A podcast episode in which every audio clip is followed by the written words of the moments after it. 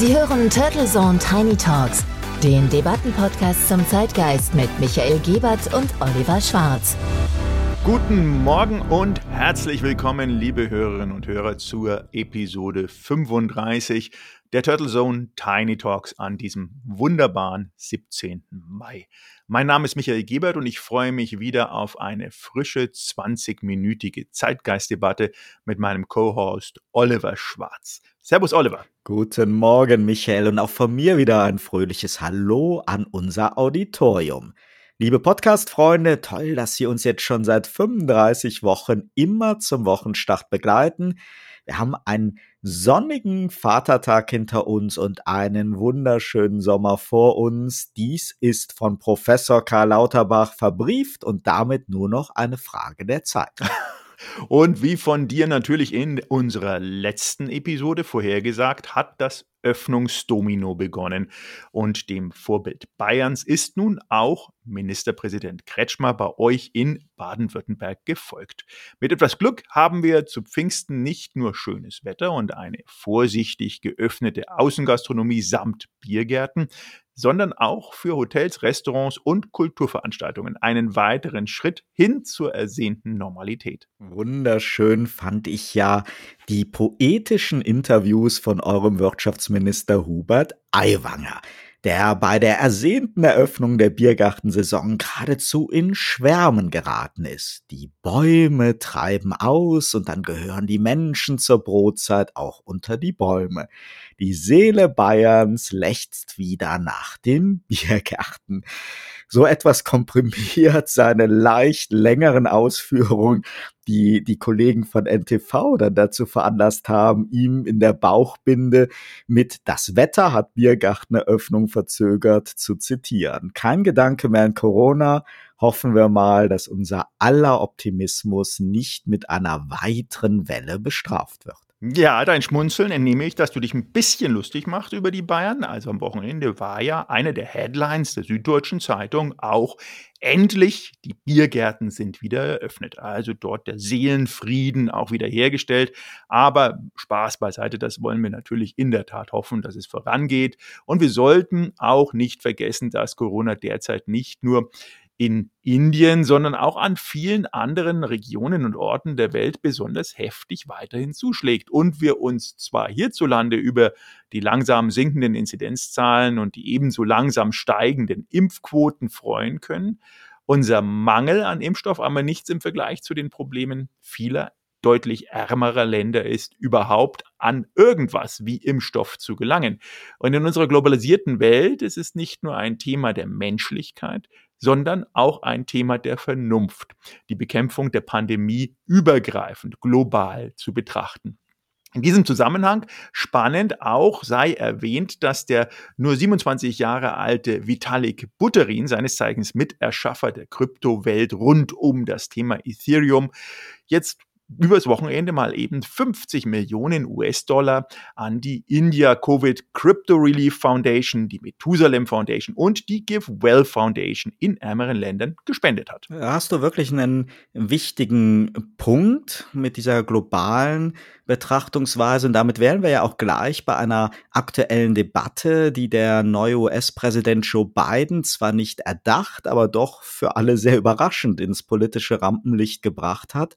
Die Frage nach dem Patentschutz und ob man diesen nicht temporär außer Kraft setzen sollte. Wie er das genau gemeint hat und ob es dazu überhaupt einen Plan gibt, hat dann aber zumindest hierzulande ja keiner mehr wirklich erfragt. Da Angela Merkel sehr schnell solchen Gedanken eine deutliche Absage erteilt hat.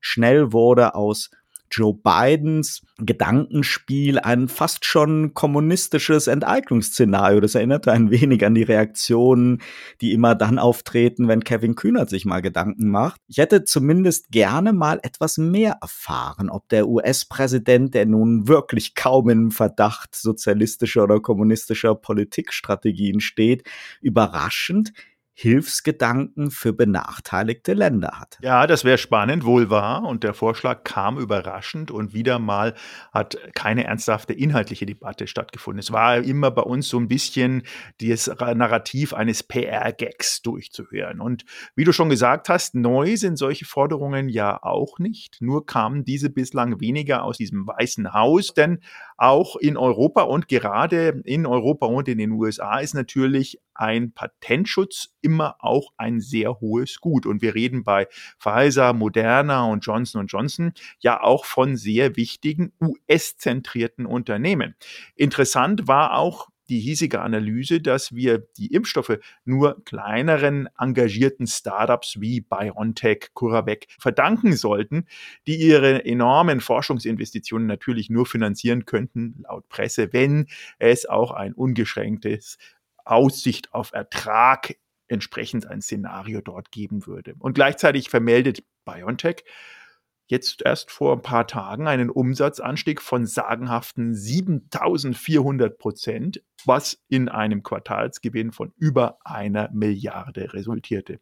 Und ich glaube, dass wir hier einige wichtige Aspekte haben, nicht zuletzt auch die enormen staatlichen Förderungen, die ja aus Steuermitteln und damit natürlich auch äh, aus Volkseigentum immer die Frage aufwerfen, wie werden denn dann nachträglich diese Steuer auch auf Gewinne angewandt bei Firmen wie BioNTech und CuraVac, die jetzt bald mit Impfstoffen kommen. In jedem Fall ist so ein Impfstoff angesichts der verheerenden Pandemie von so hohem öffentlichen und weltweiten Interesse, dass man zumindest ja mal hinterfragen dürfen muss, ob hier privatwirtschaftliche Rechte und Freiheiten nicht irgendwo an ihre Grenzen stoßen. Für mich hat das erstmal überhaupt nichts damit zu tun, dass forschungsstarke Unternehmen wie BioNTech natürlich verdient haben, die Fründe für ihre jahrelangen Bemühungen zu erwirtschaften und dann hoffentlich auch hier zu versteuern. Als Jurist würde man die Debatte ein wenig granularer angehen. Es gibt in diesem gesamten Spektrum von Urheber, Patent- und Leistungsschutzrechten durchaus bewährte Varianten jenseits dieses Schwarz-Weiß-Denkens mit der vermeintlichen Enteignung. Und die können hier ja auch als Vorbild dienen. Ja, spannend. Und das ist in der kurzen Debatte, zumindest hierzulande, in der Tat völlig untergegangen. Ich würde den Ball deswegen auch gerne aufgreifen und schlage vor, dass wir in unserer heutigen Episode genau dieses Thema ein wenig vertiefen wollen. Und was ich immer wieder höre oder gehört habe, sind die Gegenargumente, die besagen, dass die Produktion der Impfstoffe so komplex sind, dass dies effizient nur unter Federführung der Originalhersteller möglich ist. Außerdem gab es auch schon wieder Befürchtungen natürlich, dass dieses wichtige Know-how nach China abfließen würde. Beide Argumente habe ich auch gehört aber sie überzeugen mich nicht wirklich. Und wir dürfen ja eins nicht vergessen, schon das Konstrukt BioNTech Pfizer, aber auch die anderen US-Hersteller führen ja automatisch zu einem immensen Mitspracherecht der US-Regierung. In der Logik der Embargos der letzten Jahre, der Handelskonflikte und des wiedererstarkten Kalten Krieges besteht einfach die Gefahr, dass Impfstoffe nicht an jedes Land geliefert werden dürfen. Und da müssen wir nicht unbedingt im Extremfall an Nordkorea denken. Der Iran, der auch stark von Corona betroffen ist, ist so ein Beispiel. Kuba und weitere Embargo-Targets der USA. Das ist etwas, was wir wirklich nicht wollen können, unabhängig mal davon, ob es jetzt schon konkret zur Einschränkung gekommen ist. Denn Russland mit Sputnik V und China mit ihren Vakzinen haben ja vielerorts ein wenig so die Lücken geschlossen und sowohl Kuba wie auch der Iran haben ja sogar eigene Impfstoffentwicklung. Mir geht's aber darum, dass ein solcher Impfstoff einfach nicht so zum politischen Spielball, egal welcher Seite, werden sollte. Und ein allgemein zugängliches Lizenzrecht oder so eine monetäre Ablösung der Patentrechte für eine Überführung in vorübergehend oder dauerhaft frei zugängliches öffentliches Know-how könnte dies verhindern. Ich finde, da sollte man zumindest mal ernsthaft durchspielen und durchdenken. Ja, definitiv. Und hast du denn irgendwie ein Gefühl dafür, warum genau das nicht passiert? Und gibt es auch irgendwelche Showstopper, die dich überzeugen? Ein wichtiger Punkt ist, dass wir bei so einem Impfstoff nicht von dem einen Patent reden. Wie auch bei anderen Innovationen sehen wir oft ein Bündel von betroffenen Patenten. Und im Falle von BioNTech ist es ja zum Beispiel so, dass wichtige Grundlagen des Corona-Impfstoffs über die Jahre ja auch für die Krebsforschung entwickelt worden sind, als es noch überhaupt gar kein Covid-19 gab. Und das betrifft diverse erteilte oder beantragte Patente. Und neue,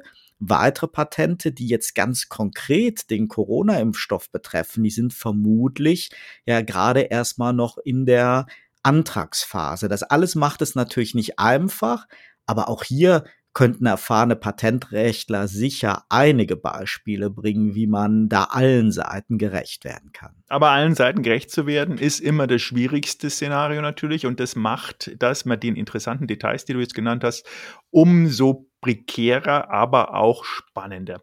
Wenn man diese wiederum im Kontext so einer Partnerschaft von BioNTech und Pfizer natürlich auch dann sieht, bekommt deren Ausgestaltung noch mehr Bedeutung. Und das Konstrukt ist dann so, dass die wesentlichen Patentrechte wo liegen? Bei BioNTech, bei Pfizer, wo liegen die Patentrechte im Grund? Und hat Pfizer durch den Deal entsprechend Rechte erworben oder wurden diese eventuell in eine neue gemeinsame Firma wo die auch immer ansässig ist, überführt.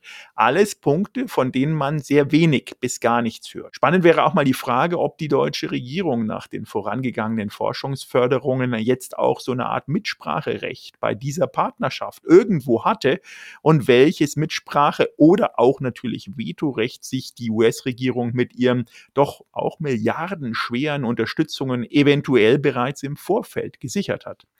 Schauen wir uns doch mal vielleicht die Chronik dazu an und ein paar Details, wie das dazu gekommen ist. Im Speziellen bei BioNTech und Pfizer. BioNTech ist ja, wie wir es aus der Presse entnehmen können, ein Unternehmen, was ja schon ähm, seit 2008 am Start ist, sich sehr, sehr provokativ in äh, neue mRNA-Basismedikamente und deren Erforschung spezialisiert hat.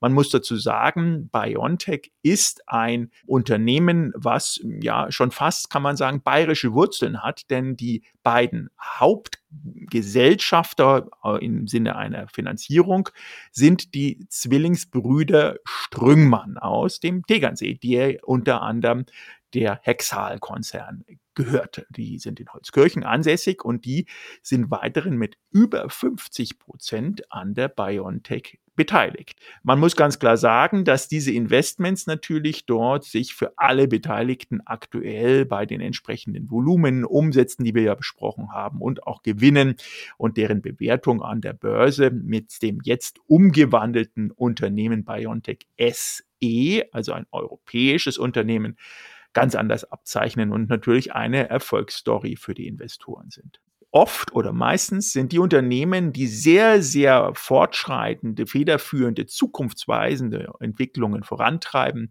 nicht die Unternehmen, die sehr vertriebsstark sind. Das sind wirklich die Nerds, das sind die Techies, das sind die, die mit beiden Händen mittendrin stecken in der Forschung und die auch sehr teuer ist. Manchmal wird die Forschung natürlich auch von den Vertriebsorganisationen wie einem Pfizer unterstützt, um dann auch vorher den Vertrieb zu sichern bei Erfolg. Allerdings war das in dem Fall jetzt nicht so. Man hat in der Zeitachse gesehen, dass sich gerade mit dieser neuartigen ähm, RDMA-Entwicklung eine sehr gute Verträglichkeit und eine sehr gute Abschirmung der in dem Fall Covid-Variante machen lässt. Und da hat dann Pfizer einer von mehreren, die sich dort in der Auswahl befanden, als der ideale Partner auch herausgestellt. Und zwar aus einem relativ simplen Grund, weil Pfizer mit entsprechenden Abnahmegarantien vorher schon in diesen Vertriebszweig sich auch hineinbewegt hat. Man hätte auch Novartis nehmen können zum Beispiel, aber Pfizer hat da anscheinend die besten Karten gehabt, sich mit einem Unternehmen wie BioNTech zu arrangieren. Auch für Pfizer war das natürlich ein Risiko, denn wir wissen ja beide, die Genehmigungsverfahren laufen und laufen teilweise etwas träge.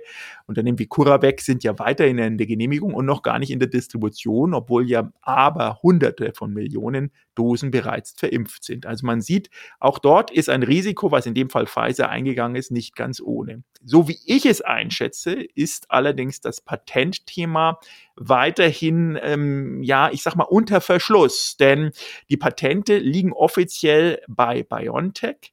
Vergleicht man es aber, und da gibt es eine ganz spannende Studie, die geführt wurde dieses Jahr vom Journal of Biological Sciences, die ist 21 rausgekommen, wo denn diese ganzen Patente aktuell zum Thema SARS, Covid, Coronavirus, MERS und die ganzen Ablagerungen davon auch liegen. Und die liegen wirklich mehrheitlich mit über 2000 Patenten in China. Und danach erst folgt äh, USA mit knapp 690 Patenten, dann folgt Indien mit über 200 Patenten, dann Japan und dann irgendwann mal kommt Europa und Deutschland. Laut den Kollegen des Handelsblatts wird dieser Impfstoff Comirnaty, den wir ja im Alltag immer BioNTech nennen, zum umsatzstärksten Medikament, das es je gab. Pfizer rechnet mit rund 26 Milliarden US-Dollar Jahresumsatz und die Weltweiten Umsätze mit Ausnahme von Deutschland und der Türkei sind erstmal Umsätze in der Bilanz von Pfizer. Die Umsätze in Deutschland, der Türkei tauchen direkt in der Bilanz von BioNTech auf und BioNTech wiederum bekommt von Pfizer Zahlungen für die zur Produktion notwendigen Vorprodukte und für den vereinbarten Fair Share am Rohertrag. Das ist für BioNTech, und da hast du sicher vollkommen recht, eine sehr, sehr sinnvolle Partnerschaft gewesen und auch heute noch, um schnell zur Marktreife zu kommen und auf die Produktions- und Vertriebserfahrung von Pfizer zurückgreifen zu können. Theoretisch profitieren davon also sehr viele Länder, in denen Pfizer einfach schon seit vielen Jahren etablierte Vertriebsstrukturen hat. Das Vakzin wird damit handelstechnisch für die Mehrheit trotzdem zu einem US-Produkt. Und wir wissen ja, wie rigoros die USA in Sachen Handelssanktionen, Embargos und Exportverbote sein kann. Da sind wir einfach wieder bei der Frage, ob es nicht doch eine berechtigte Forderung ist, die Produktion so eines wichtigen Impfstoffes frei zugänglich zu machen. Gerne halt gegen einen fairen Lizenzpreis und auch gerne unter Beibehaltung der Intellectual Properties, also des Patentschutzes.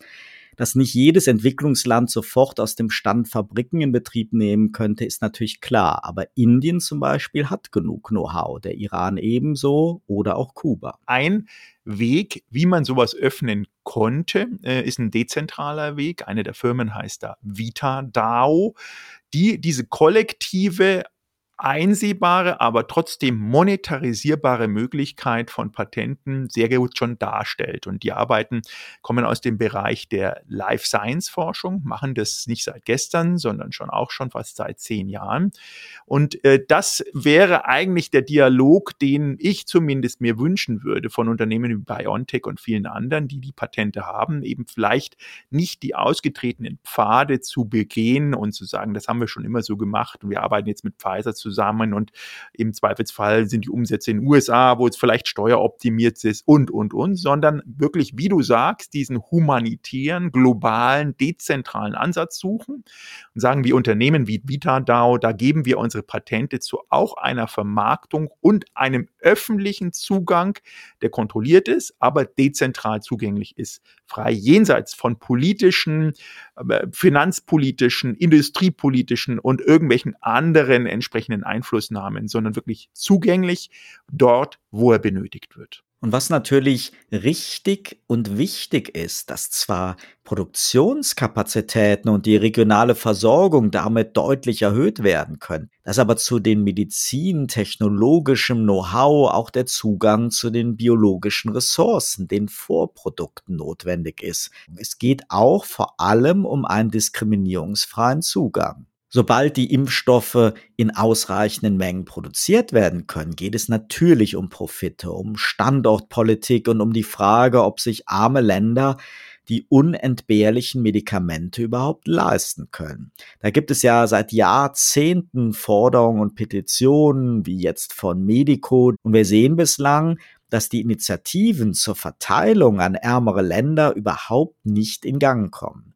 Da könnte eine Verpflichtung der Hersteller zur Lizenzvergabe an interessierte und fähige Dritte wie Indien durchaus helfen. In der Theorie.